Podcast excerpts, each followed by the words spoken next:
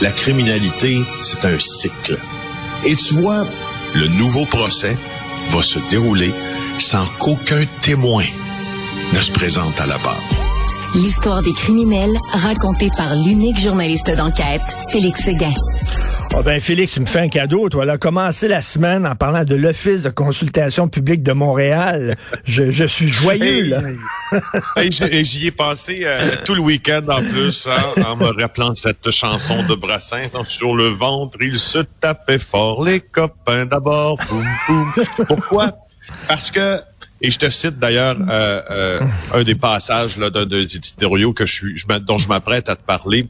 Quand tu dis que l'Office de consultation publique a tant dépensé en fonds publics, en voyage, en restaurant, en mobilier, en écouteurs, et j'en passe.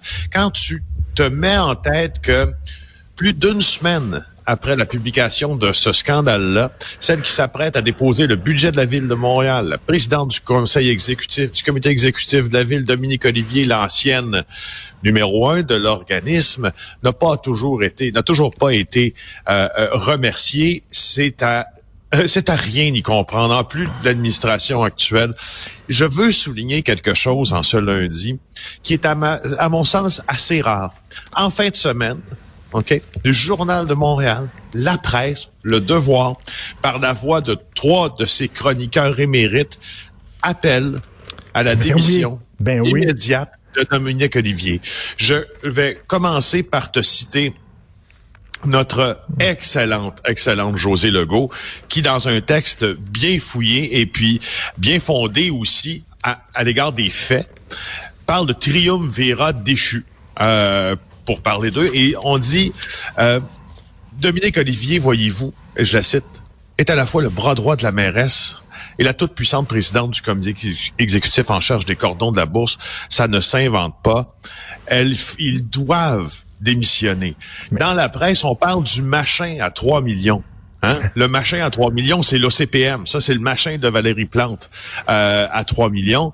Et ce qu'elle dit, en fait, c'est que, euh, de toute évidence, euh, toutes les pierres ont été retournées, je la cite depuis que ce, scandale a éclaté il y a une semaine, et il est impensable que nos trois copains, hein, les copains d'abord, restent en poste. Elle dit surtout impensable que Valérie Plante continue de la défendre. Elle aurait déjà dû la congédier depuis ben des jours. Plus la mairesse attendra, plus le scandale, lui, scandale lui collera à la peau. Et puis, euh, Brian Myers, dans Le Devoir, dans son éditorial de ce week-end, dit nous serons bientôt à court de superlatifs pour décrire la pitoyable ineptie de l'administration Plante-Olivier dans la gestion du scandale des dépenses excessives à l'OCPM. Lui aussi, il dit, son éditorial s'intitule D comme dans démission hmm. pour ce qui est de Dominique Olivier et il dit D dans le cas de délestage dans ce qui est dans le cas de Valérie Plante. Elle se déleste de ses responsabilités de mairesse. Mais c'est quand là que la ville de Montréal va euh, annoncer une hausse de taxes à ses citoyens? Euh, C'est mercredi.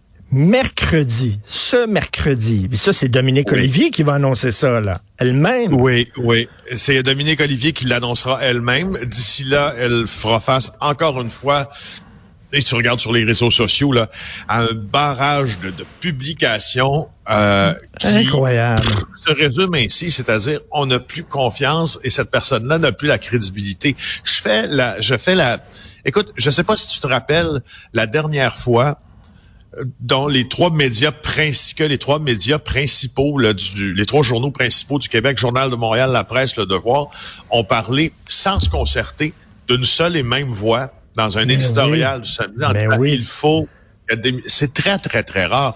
Tu sais pas, je veux dire, les, les, on pourra bien crier euh, au complot dans tout ça, mais je veux dire, Isabelle Haché a pas parlé à José Legault, José Legault a pas parlé à Brian Miles. En tout cas, ça me surprendrait très bien en se disant, hey, aujourd'hui, on écrit tous que Dominique Olivier doit démissionner. Non, c'est vraiment organique comme comme euh, comme idée de chronique. Je les, je les salue d'ailleurs parce qu'elle elle, souligne tout notre travail. Euh, ben pas tout, en fait, il y a deux femmes, un homme. Mais donc, les trois soulignent notre travail et dans tout ça, je pense que mes collègues du bureau d'enquête doivent en être fiers. Je, je, je suis quand même je me dis pourquoi c'est pas fait encore? Ma foi, je je, sais pas ce qui se passe. C'est fou, là, c'est fou, Red. Comme tu dis, c'est rare en maudit que les trois principaux quotidiens sont d'accord avec ça. Donc, euh, mercredi, écoute, elle a encore deux jours pour se réviser, mais ça m'étonnerait effectivement qu'elle monte la porte. Pour ça. Bon, écoute, euh, des subventionnés au Québec vendus en Ontario, de quoi tu veux nous parler? Je veux, te, parler de voitures électriques. Il y en a qui ont trouvé un tour de passe-passe.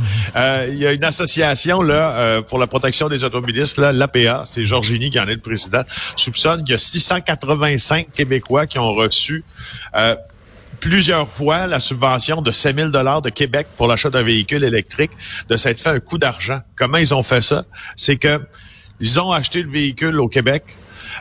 ils ont reçu une subvention de 5 000 dollars euh, ou entre 5000 et 2500 pour un hybride euh, rechargeable.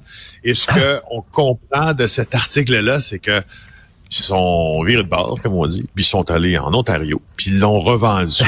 Donc, ils ben, fait un profit fou qu'il n'y a pas grand monde qui a regardé, encore une fois.